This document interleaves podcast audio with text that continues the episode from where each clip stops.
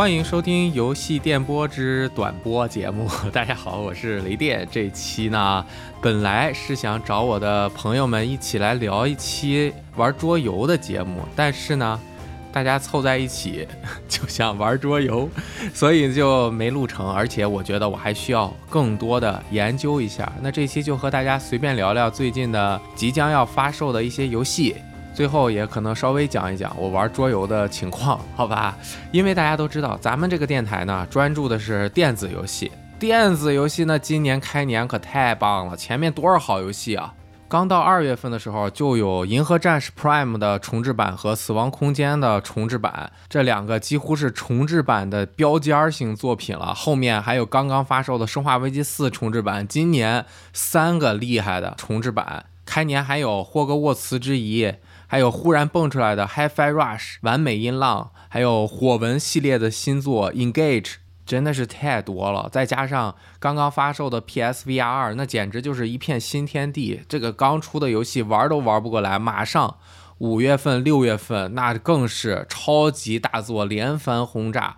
四月份咱们就不说了，对吧？有这个即将发售的星战的动作冒险游戏的新作，但是前作评价一般般。然后五月份开始，Arkane 做这个沉浸体验类游戏，专业户做过耻辱啊、Prey 啊，他们新的。红霞岛 Redfall，但是这一座呢，它是一个多人合作，当然也能单人玩的游戏。看了几次演示，画面和主题还行，但是我比较担心这游戏玩起来啊，没有大家预期的那么好。但是反正五月二号首发也进 XGP，大家可以也是关注一下。毕竟我呢，Arkane 的游戏我全都玩过，都通关了，特别的喜欢。主要除了它最早的那个什么 F 什么什么什么的那个啊。哎，这次可能有陨落的危险啊！然后这个年度大作，五月十二日的《塞尔达传说：王国之泪》，前一阵儿放出了一个十几分钟的游戏实际演示。我的天，我在这儿应该不用多加赘述，想必大家都已经看了。当时晚上应该是十点，我那会儿正好在录一期电台节目，聊《生化危机四》呢。录完节目之后，我就直播和大家看了，哦，还笑的我不行了。这次主打的几个主要的能力啊，包括什么上天入地、物品合成，我的天，当时这物品合成的玩法一出来。直接上微博热搜了，那梗图丰富的不得了。现在传的最凶的就是开局弄很多东西连起来，弄一大长杆，直接从初始之地嘟到城堡里，把加农嘟死就通关。当然这都是说着玩的啊。总之是太期待了，这里面详细的要素太多了，还能像比 Sage，就是那叫什么？围攻啊，还是什么的，就是可以拿很多东西弄一个机械的自己转动的一个大堡垒啊，或者工程车，然后互相战斗啊什么的。这个里面也能自己造一车和对方开着，两个人开着高达互相打。我这个可能性真的，我现在都不知道会发生什么。加上，呃，刚刚在离发售正好一个月的时候，公布了官方的第三个预告片 PV，也是说这个游戏的发售预告片。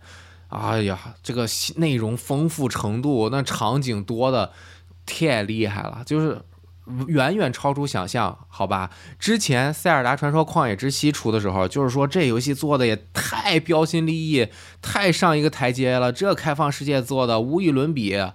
《塞尔达传说》教大家做开放世界，就是 GTA 啊什么的，他们把这种剧情推进类动作冒险的玩法的开放世界已经做了这二十来年了。《塞尔达传说：旷野之息》一出，基本上算是颠覆了原来剧情啊，开接任务，然后就开始一段故事，然后再打，然后在开放世界上可以乱搞一些支线任务啊、陌生人任务的这种开放世界的玩法，带到了一个全新的可以互动的维度，就像是把传统游戏和我的世界。的那种开放性完全的结合在了一起，而且达到了一种沉浸感体验啊！这不需要多说了。对于塞尔达传说的赞美之情，还有赞美的话说太多了。但是呢，王国之泪当时就不知道怎么做呀。那旷野之息都达到这么高高度了，那王国之泪就顶多就是个大型资料片呗。那现在一看，我的天，超出想象，好吧？还有不到一个月的时间，那到时候真的是开心的不得了。那这塞尔达，我觉得至少能玩一个月。但是呢，六月初。六月六号，《暗黑破坏神四》就发售了。这个游戏真的是情感非常的复杂。因为最近呢，暴雪和网易分家的这个事儿，导致中国大陆的玩家对于暴雪全家桶游戏的游玩这个受到了极大的挫折。之前多少年的积累，就因为一关服，啥都玩不到了，也不知道什么时候开服，遥遥无期。很多特别喜欢暴雪的朋友呢，也是被迫无奈去外服玩一些自己喜欢的游戏，但终究呢，不是咱们长时间游玩的地区嘛。哎，很可惜啊，就对暴雪这个公司本身这些年它就作，是不是？加上微软收购动视暴雪案这乱七八糟的事儿，但是呢，暗黑四这个游戏你别说，它做的还是可以的啊。为了参加前一次的 beta 内测，还有一次公测啊，我就预购了这个游戏。你预购了当然是豪华版了，因为豪华版还能。妈提前玩四天，那要不谁预购豪华版呀？是吧？啊，当然豪华版它包括首发的机票，其实价格也差不多。如果，其实你要是决定了要玩暗黑四的话，买一个豪华版，提前玩四天，加上机票，其实不贵。因为你本身要玩投入玩的话，它这次的收费模式就是加上 Battle Pass 的机票，你怎么也要买。是吧？所以价格和豪华版差不多，那就是大家购买了一个八十美元的豪华版，那六月二号就可以玩。那这次暗黑四呢？前面我也是找雪豹君和九月老师一起做了一个长节目，大家也可以去听前面的电波。总之，这一次的开放世界的玩法，当然和塞尔达传说是完全不一样的，和它暗黑系列的这个刷刷刷的玩法，加上它结合了。呃，算是系列的集大成吧，《暗黑二》的一种感觉，画风也好，主题也好，气氛也好，加上《暗黑三》的整个刷的秘境的这种玩法，加上一个开放世界的无缝的一个体验。应该是能够带来暗黑系列历史上最耐玩的一部作品，而且雪豹君特别喜欢这部作品，我玩了也是很喜欢，它的动作性很好啊。具体的，反正六月份玩呗。那这个游戏其实是长时间玩，至少能玩个几年的一个游戏。塞尔达传说啊，出了之后二十天就出暗黑四，二十天能通关吗？如果狂打王国之泪的主线，应该是可以通关，但是我觉得。就是那么急急忙忙的把这游戏通关呢，是一种玩法。当然，很多朋友也是直取主线，先玩完之后再慢慢探索，怎么都行。但是我觉得我最好的一次开放世界游戏体验，就是长时间游玩游戏的体验，那就是《荒野大镖客：救赎二》这个游戏。我玩的时候就完全不在意。呃，时间不赶啊，因为当时也没有准备特别快的做内容，我整体玩了一百三十个小时才通关。整个游戏的过程中就是边边角角打猎呀，各种逛街呀，这个拍照啊，对吧？玩的那真的是太开心了，体验特别好。回味一下，就是那一个月的时间，真的就是游戏快乐。包括《塞尔达传说：旷野之息》，当时也是。一个月就慢慢玩，也是玩了一百多个小时才通关。那如果光打主线的话，那就是阿罗那个玩大镖客二的时候玩了五十个小时，就总想去看看这儿看看那儿，但是要通主线就还要自己。啊，责无旁贷，就是像马一样，给眼睛两边弄俩挡板，不要去看别处，专注好吧，专注着玩去。我想那还是蛮痛苦的，就是想怎么转就怎么转，想怎么逛就怎么逛。这游戏设计的那叫什么？P O I Point of Interest，就是呃有趣的、吸引人的点，它会。密密麻麻的布置在场景地图当中，你看到你就是想过去。那我这好奇心对吧？好奇宝宝那就一定想过去看看。所以我想我应该是能玩个一个多月啊，肯定是整个通关的里程当中会发现非常非常多有趣的东西。加上这次这个随机，哎，怎么又说回塞尔达了去了？说暗黑四啊，所以暗黑四出的时候，塞尔达我应该是肯定没有通关的。但是暗黑四首发，我肯定也是要玩一玩的。那怎么安排时间？到时候就看暗黑四的水平了，好吧？那毕竟购买了豪华版也是好几百块钱呢。嗯，然后呢，再接着就是六月二十二号的《最终幻想十六》，那这个首发是只登录 PS 五平台。那想必《最终幻想》系列的粉丝这座真的是不容错过啊！《最终幻想十五》虽然伤了很多朋友的心，包括我，啊，这个就不往回折腾了。等个有时间的话，回顾一下，就是整个覆盖了。我去上海做游戏时光，一直到我离开游戏时光的这五六年的时间，基本就是《最终幻想十六》从宣发到发售，呃，这个大灾难，然后一步一步的补完，加上它的电影和一系列的分支作品，到最后，呃，如果你是最终玩的皇帝版。是吧？完整版可能体验还是不错，但是一路下来，从那宣发开始的那一路事儿啊，真的是小说虽然是写不出来，但是那破事儿是。还有开心的事儿啊，真的是太多了。因为《最终幻想十六》首发之前的最大的那个发布会，我是到美国去参加的，那个记忆还是非常深刻。但是伴随了很多很多的故事。但是这次《最终幻想十六》呢？哎，本身呢，它这个最早在 PS 五的发布会上公布的预告片，看起来啊是有那么一点平淡，就吐槽最多的就是它的人设没有什么特色，这个咱们也就不展开说了。但是呢，最近一次啊，最近一次它的宣传片完整演示了二十五分钟游戏的实际游玩方法，真的是我就。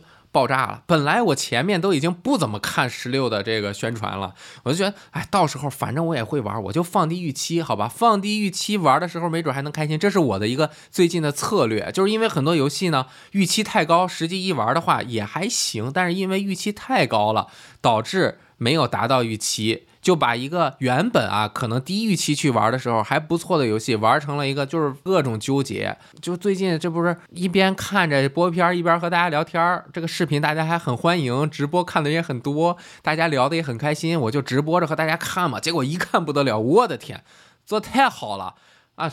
整个二十五分钟基本上没有什么可以吐槽的地方，全是满足各种各样的，不能说是满足期待，而是。想不到他是从这方面去发挥的这么好。我认为，首先他在游玩性上面一定是能够让大家满意的一部作品。但是，唯一的 tricky 就是疑惑的一点，就是可能打个问号的点，就是这个游戏作为一个 RPG，它的数值和动作性之间是怎么平衡？如果你像鬼泣那样，因为大家都说它很像鬼泣啊，因为它确实也是挖了鬼泣制作组的人到 SE 啊，不能说挖，就跳槽过来的。它的战斗的动作系统非常的华丽花哨，但是呢，如果它的动作性过强，那么 RPG 数值方面的考验如何去达成，是最终幻想十六将要面临的一个挑战。当然，它已经做完了，到时候我们就看看这个挑战成不成功吧。怎么说呢？就是如果你完全靠动作性去完成游戏的话，它支撑一个十几个小时的游戏流程还是 OK 的。但是如果像《最终幻想》这种，它是一个几十个小时的游戏，那 RPG 它是要靠数值的考验，在数值和策略方面不断的提升和变化，来不断的以一定的节奏，慢慢的释放内容，让你在五十个小时之内有一个稳定的节奏，而不是在前期过早的把所有内容都释放给你。它和动作性如何完美的结合在一起，就需要看一下。好在我们现在看到的是。它的战斗系统和玩法是比较出人意料的。首先可以装备召唤兽，具体可以装备多少不知道。有一些朋友在弹幕里面说是六个召唤兽啊，具体不清楚。那我们每次战斗的时候，好像是可以装备三个，可以随时切换。那切换了召唤兽之后，你的固有技也会变化。这只是第一阶段的战斗。那第二阶段还有那种直接控制召唤兽进行的战斗。大家看到的最多的是那种特型的战斗，就是。像过场一样走个过场，比如说，呃，你直接躲弹幕啊，或者两个巨大的召唤兽在那儿打呀，感觉上面像是那种玩 QTE 或者是演出类的 BOSS 战、剧情类的 BOSS 战。但是呢，这次的演示在最后的阶段，我们又看到我们化身伊芙里特，或者是操纵，具体不清楚啊，它的故事和背景我们还不清楚，设定不清楚，就操纵伊芙里特，它的战斗 UI 是和我们操纵主角一样的。也是有右下角的这个固有技，普通的动作可以随便动，也是和另外的一个 BOSS 进行一对一的战斗，两个人的体积也是差不多大，视角拉到也是和人差不多，但是可能在操纵召唤兽的时候，召唤兽的体积稍微大一点。所以呢，这个第二阶段的战斗会是衍生出一个什么样的玩法？是不是我们随时变回人啊，打一会儿，然后变出召唤兽来打？是不是有点像猎天使魔女这次？那猎天使魔女三，它是召唤一个巨大的。这个神物啊、怪兽啊和这些堕落的天使互相战斗啊，最终幻想十六啊，不可想象这个整个的游戏流程体验节奏会是个什么样。但是整体看起来呢，它是中世纪的一个题材幻想风格，这个肯定是最终幻想的一贯嘛。它的真实感还是蛮强的。就大家看这个二十五分钟的演示，有一段是一个敌人，他用这个匕首啊还是剑抵着我们，把我们抵在地上。我们抬头，他背后是一个可以透过阳光的树林的那个场景，那个场景的真实感非常的强啊。一直主打说啊，最真实的最终幻想就是 FFV 十三嘛。当然这个也是幻。幻之名作了，就不会再出现了。可能会在《王国之心》的《王国之心三》里面出现一点点 V 十三的情节啊，这个就不好说了。但是呢，十六的它的这个中世纪的真实感还是蛮强的。那这样也就解释了为什么他的角色看起来都比较平淡。因为如果你想讲一个相对。更厚重一点的幻想题材，而是不仅在故事情节、角色关系和结局上面的悲剧或者悲怆的那种厚重，而是说整个历史感的那种史诗的厚重，其实就像《最终幻想十二》一样的那种大的史诗的厚重感。那《最终幻想十六》可能啊，我现在看是向着这方面去拓展的，这也是我比较喜欢，但是一直以来都没有成功的玩进去过太多这类。作品的一个契机。总之说了很多，《最终幻想十六》这一次最近的预告片，呃，或者说是实际的演示，让人大开眼界，让我完全提高了我对于 FF 十六的期待。其实这几次演示，只有红霞岛它的这个实际演示让人有一点不能说是失望，而是说它展示了自己实际制作的玩法和我们原本期待的 Arkane 擅长的那个领域有一些差异之外，暗黑四的。体验塞尔达和 FF 十六的实际演示都是远远超出预期的，这是一个非常好的标志。就感觉像哎啊某一种东西是吧，在前三年之内这个困扰着我们，现在终于过去了，好像有点拨开迷雾见到了新的蓝天一样的这种。哎呀，就感觉今年这个好游戏太多了，尤其是最近这个《生化危机四》，我玩的这个重置版太开心了，就。其他的很多游戏玩的时候啊，你就是不自觉的去分神。现在人这个我的状态嘛，就是很难聚焦啊，集中注意力太久，集中不了。就很多游戏玩的时候都要一边听电台一边玩，尤其是像暗黑四这种游戏，是吧？一般刷一刷刷就听着电台刷嘛。但是生化危机四重置版，我玩的时候什么都不想看，特别特别的投入。太好了，做的就是，呃，应该是今年我最喜欢的游戏之一了。当然，今年可能喜欢的游戏太多了啊。呃，现在看来，《塞尔达传说：王国之泪》还是整体素质将会是最高的一部作品。唯独可惜的一点，可能就是 NS 的机能会限制它的发挥。啊，不知道它最后帧数会是跑到一个什么样的效果？那我个人的看法是，NS 可能短暂时间之内不会出强化机能的 Pro 机型，但是根据以往的惯例，任天堂是会给 NS 释放一点点额外性能的。怎么说呢？就是呃，如果大家了解或者是去尝试去。知道一点点 NS 硬件的构架的话，它在底座模式 GPU 啊，我说的可能不准确啊，因为我这边也没有特别的懂。在 GPU 方面，它是底座模式是七百多兆赫兹，而便携模式是三百多兆赫兹，它这个差别是蛮大的。CPU 呢，呃，也是有一定的差别。当然，这个是掌机模式便携续航的一个平衡性考虑，但是其实之前并不是没有出现过解锁硬件机能的情况，其实是出现过很多次，包括其实大家印象最深刻的就是 PSP，当年最早是二二二，对吧？然后后来解锁了三三三，用三三三玩，不管载入还是游戏的帧数啊等等，都会有所提升。NS 其实之前也解锁过，但是它解锁是有条件的，比如说《塞尔达传说：旷野之息》在读盘的时候，CPU 的频率会大幅的上升，能够加速读盘，但是读完盘马上 CPU 的频率就下来了，这样仍旧是可以延长它的续航时间，或者是保证机器运行的稳定性等等的。那可以眼见的。这个王国之类的机能性能的消耗和要求大幅提升了嘛？因为它要从天空一下落到地面，那个演示真的是很厉害，很厉害啊！这连成一片的，这 NS 怎么做到的呀？这个黑科技，好吧？那很可能这样一个专门针对 NS 开发的游戏，可以借助自己编程的这种黑科技啊，任天堂的黑科技一直以来都是太多了，因为啊，岩田聪先生他当年。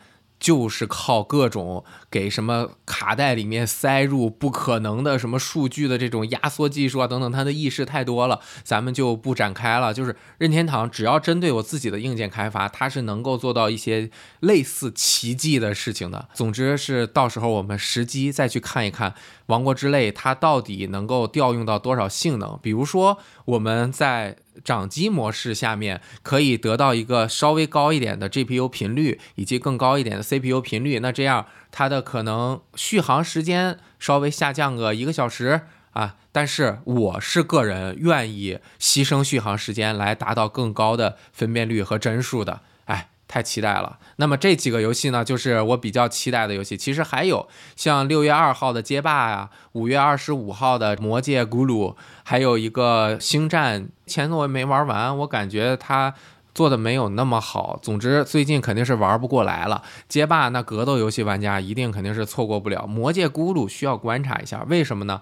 因为前一阵这个漫威银河护卫队的动作冒险游戏大大出乎意料，做的非常好，加上霍格沃茨的遗产，那魔界咕噜是否也能够达到一个这样的水平？啊，现在看起来有点悬。总之呢，这今年这好游戏实在是太多了，真的是玩不过来。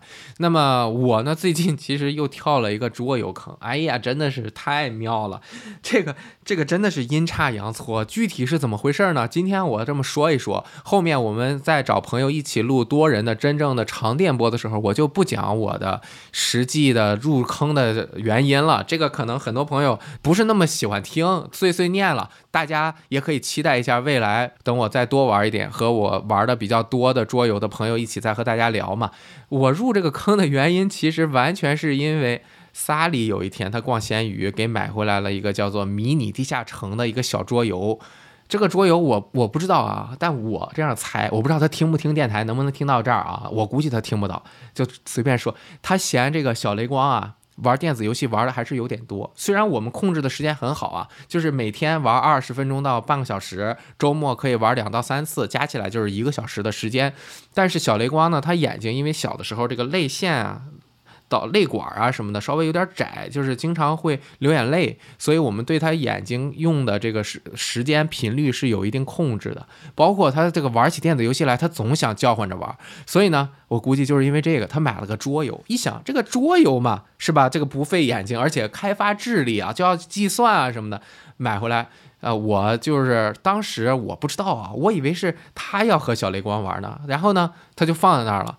我说，哎呦，那我也就看看吧。我就打开一看啊，读了读这个说明书，然后就开始和他玩。哎呦，好好玩，就是一个投骰子，然后把投出来的骰子，如果呃你投四个攻击骰子，敌人是三个攻击的块，每个需要填三四五，那我投出四五六，我就可以填到那个块上，那这个 boss 就打败了。它是个踢门桌游，很简单，你上来放四个门，就跟玩老式的 CRPG 一样，你选一个门一开，可能要消耗两个火把的亮度，这是一个常用。的计算回合的时间，这个梯门开了之后打 boss，然后一层一层的推进，就是一个简单的桌游 RPG。那这个地下城爬虫游戏，我也是做了一个电子版和实体版开箱的一个视频，大家也可以去看。我们俩玩了一个多星期，每天晚上玩一局，小雷光是玩的很开心。但是我这玩多了我就腻了呀。我说那反正也是每天晚上我都要陪他玩一个多小时，那我这个研究研究看看有没有新的，哎，然后就开始狂看这个适合的桌游啊，我就搜了很多，然后我就看到了一个叫做《小小史诗地城》（Tiny Epic Dungeon），这个是一个小小史诗系列的一个作品，它前面还有什么 Tiny Epic Zombie 僵尸，还有 Mecha 机甲，还有什么。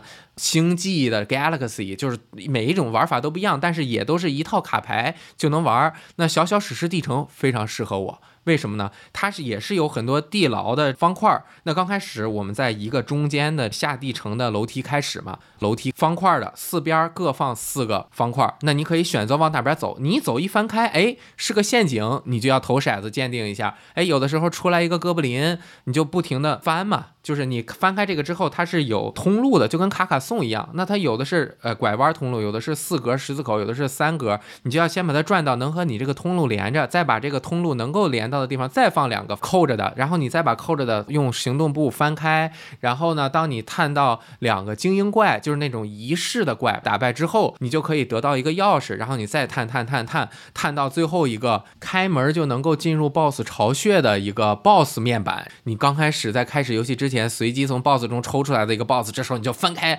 哇，你也不知道是个什么 BOSS，然后就进去打 BOSS。巢穴里面还有几个站位，你也可以通过移动啊去增加自己的一些属性。当然，这个打 BOSS 的过程也是非常的刺激。同时呢，这游戏设计的非常巧妙，因为我们刚刚在探地城的时候，其实是通过我们的走路自己拼成了一个地城的模型。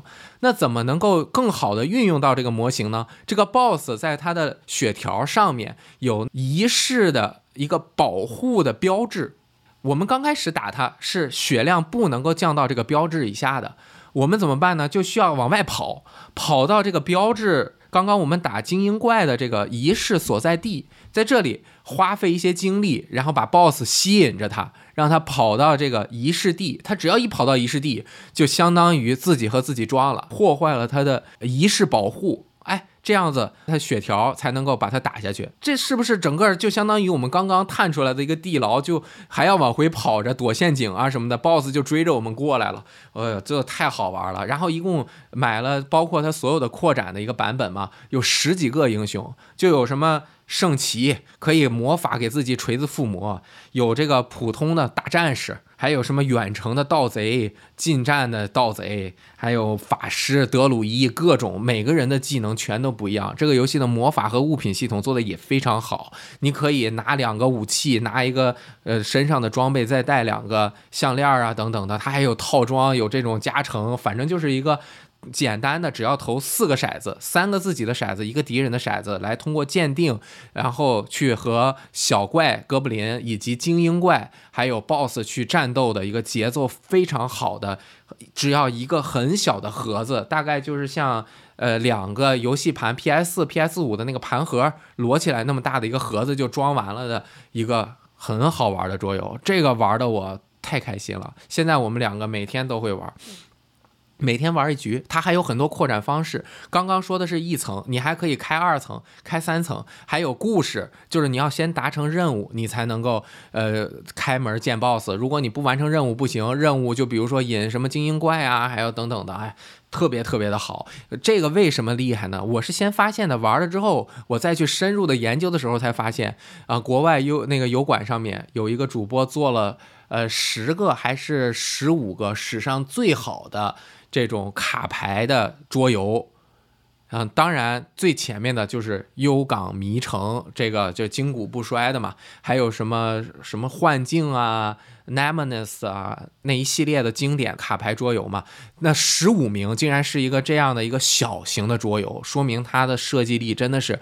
一个很小型的，就是两百张牌就能够完成的一个游戏，能够和那种数百张盘，那么好说明书就几十页啊这种游戏去排在一个榜单里面。当然，刚刚说的这个小小史诗地城，只要十页说明书，嗯，而且是小本的，六十四开的，一下就看完了，很好玩。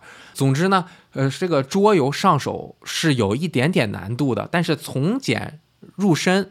如果实在了解不了，其实跟着 B 站相应的游戏的流程视频，自己去走一遍，你也就大概的了解了。总之，玩完这个之后呢，我又去继续搜啊卡牌的。我喜欢克苏鲁题材嘛，因为之前我在上海的时候玩过一个国产的一个有一点克苏鲁主题的文字冒险游戏，叫《寄居于奇怪怪奇事件簿》，就是寄居蟹、寄居鱼。一个耳刀旁，一个偶的那半边儿，就是山水等弯角边角处啊，角落的意思。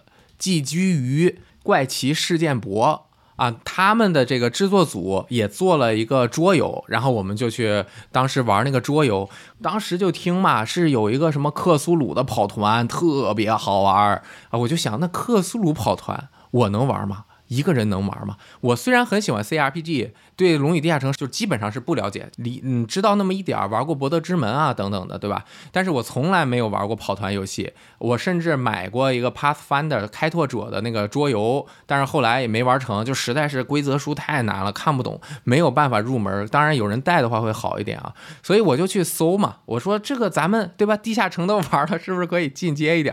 一搜啊，跑团是没搜到，但是搜到了一类叫做 LCG 的游戏。我之前甚至都不知道 LCG 是什么。我们知道 DBG 对吧？这个 DBG 的游戏在电子游戏中非常多，就是 Deck Building Game，它是杀戮尖塔呀这类游戏带火的嘛。它和现在特别流行的 Rog 元素有一些结合，就是你。走这一遭的过程当中，从一个初始的很简单的，比如说五张攻击、五张防御加一张特殊牌，慢慢的能够打败怪物，得到更多的卡牌，选择你要的，然后把不要的去掉，这样能够压缩你的牌库，减少你牌库中牌的数量，这样你每次抽出来你想要的牌或者强力的牌抽上来的几率就会更高，对吧？这叫压缩牌库，增加牌的强度，是吧？就是这样组建一个牌，不停的去爬塔上层，越来越难。等等的，但是我不知道 LCG，LCG 就是 Living Card Game，它是一个持续可以成长的牌组，它更多的就是和剧情啊、战役啊很多很漫长的故事联合在一起的一种玩法。我玩的这个呢。叫做《鬼阵奇谭》（Arkham Horror）。其实呢，整个的体验肯定不是跑团，因为跑团中 GM 或者 DM 的成分更重一点。这个它的剧情限制的更。严苛一点，它就类似那样的一个过程。你的角色用你的卡牌牌库来完成你的各种行为的，它也有一定的随机性。而整个剧情的推进过程，就是通过你在场景中不停的调查呀，获得经验呀，去打败敌人啊，然后根据你的选择不同，完成每一个剧本章节的方式的不同，会推进到不同的分支。你会记录下来，比如说你把某一个敌人啊打败了，那么可能把你引向某一个分支的路线。比如说你打败他，没有办法和他成为朋友，或者是从他那儿知道信息，你就没有办法通过信息找到某一个方面的路径，那你只能通过另外的方法前进下去。还有在很多关键的时刻，你可以选择啊，比如说啊，你的房子里面都是食尸鬼，跑出去之前，你是不是要把这房子烧了？你可以选择烧，你也可以选择不烧，会分别带来不同的结果，就很有点像我们小时候读的那种，你可以选择的小说。哎，你这小说一看说，哎，前面有一个大怪物，你是绕过去，还是揍他一下？然后，如果绕过去看第十八页，如果揍他一下看第十九页，就类似这种。其实这也是 D N D 中各种遭遇事件很常见的设计方法。但是我玩的这个 L C G 可太强了。前面为什么说克苏鲁跑团呢？因为它是克苏鲁主题的 L C G 成长型卡牌游戏，叫做《鬼阵奇谭》。Arkham Horror 这个游戏已经出了有六七年了，有非常非常多的循环，现在好像是到第八循环，这完全就是个新领域。我说循环，大家可能都也不知道是什么意思。我刚开始真的是根本就不理解，一个循环就是一个大扩，这一个大扩是自成体系的，每个循环之间有一点点联系吧，但也没有那么多联系，具体的就不在这儿展开了。总之，八个扩展就是说它有八个完整的故事，然后有几十个探员，好像是四十多个探。探员每个探员可以组成自己的一套牌，一般都是三十张。它还有五个职业，有一些角色是可以搭配多个职业的，甚至还有一个特别有意思的角色叫做演员啊，Lara。他可以扮演各种各样的角色，每回合可以变换一下身份，只有你变换了身份才能用这个角色的卡牌。当然，如果你是固定的角色的话，你的职业就只能使用你对应这个职业的最高级的卡牌，其他的你可能能够再使用第二职业的一个初级卡牌。大概就是这样的一个玩法，非常的有意思。这只是它的玩法方面，它的沉浸感以及对克苏鲁世界的还原，那真的是达到了我之前从未敢想象的一种那种。朦朦胧胧，因为桌游本身就要靠玩家的很多的想象、思考、阅读文字，文字这种本身它具有不确定性的载体，就本身它就是克苏鲁承载克苏鲁最好的一个载体。这就和很多实际做的特别实在的克苏鲁主题的电子游戏产生了一些区别。因为电子游戏你出现出画面呀、建模啊、啊过场动画啊，就比如说克苏鲁的召唤也有这个电子游戏嘛，就是失去了那种想象的空间。而克苏鲁本身带给人的就是一种想疯了的那种感觉。那这个桌游就和克苏鲁主题很好的结合了，而且它直接借用了。或者是说改编了很多经典的克苏鲁的小说，比如说它的第一大循环就是第一个完整的剧本，大概有八到十个章节啊。那它是敦威治的遗产。敦威治这地方，大家一听可能就知道，看过克苏鲁爱手一小说的话，当时那个叫敦威治恐怖事件是一个短篇的小说。那第一循环整个故事我还没玩，第二循环第二个扩展。叫卡科萨之路，Path to Karkosa），卡科萨，科考萨吧，中文我不忘了怎么说了啊。这个地名大家一听，肯定喜欢克苏鲁的人也知道，这个就是《黄衣之王》里面的一个重要的地方。当然，《黄衣之王》不是爱手一老爷写的，他具体和克苏鲁的关系，咱们这儿就不展开了。那大家如果对克苏鲁了解的话，应该对这个有了解。他是把《黄衣之王》。在这个游戏里设计成了一部戏剧，那《黄衣之王》的小说里面也有《黄衣之王》这本小说，这个是非常有意思的一个事情啊。就是《黄衣之王》那本小说是很多个短篇故事综合成的一部小说集，里面有一本书叫做《黄衣之王》。对，那这个《卡科萨之路》里面。这个游戏里面是《黄衣之王》是一部戏剧，然后那这个戏剧引发的各种情节和小说里面的一些情节是有相似性的。具体是怎么改编的？哦，做的每一章是一种气氛。里面第一章就是在一个巨大的剧院里，让我想到有点像《寄生前夜》。哎，刚开始也是剧院里面，对吧？我简单说一下开头啊，这不算剧透。《黄衣之王》这个剧是一个上下部的两幕剧。第一幕啊，看的这个烟雾缭绕的时候看不太明白，其实就跟《黄衣之王》那本小说一样，我到现在我也没看明白，就是太复杂太难懂了。呃，第一幕看的有点睡着了啊，那第二幕的时候睡着了，忽然呢，你再一醒来，发现剧可能演完了，整个剧场特别安静，就是原本一个剧院肯定是安静，但是这种安静感肯定不一样。然后什么前面的幕布也破了一块。哎，你说这怎么回事啊？然后你就站起来要走嘛，你看到边上有一个人也像你一样刚刚睡着了，然后你跟他说：“我操，是个尸体。”然后就发现东倒西歪的歪着很多尸体，你就说这是怎么回事啊？你就开始调查嘛，他就有这个前台、后台，还有。衣帽间等等的，你去了后台还能够衍生出几个其他的房间，它的这个房间也是用卡牌然后摆上连接在一起的。你有的时候只有到了一个房间，你才能够看到这个房间连接的其他的房间，有的是双向通的，有的是单向通的。当你调查到一定的线索之后，场景就会推进，或者当你经过一定的回合数之后，忽然就出现一个巨大的怪物。一个克苏鲁一样的，有一个庞大词条的一个怪物，就开始疯狂的追你。他不仅追你。和他挨着的格里面，你待着都会掉散值，那你血被打完或者散值掉光都会死。追我们的时候，咱们要跑出去啊，就跑不出去，你就要不停的去调查整个剧院里面怎么才能够出去，因为还有一个戴面具的陌生人，这个也是《黄衣之王》小说里面最重要的一个角色。这陌生人就忽然出来，哎，逗吧着你，跑来跑去的，你就要去和这个陌生人去进行沟通。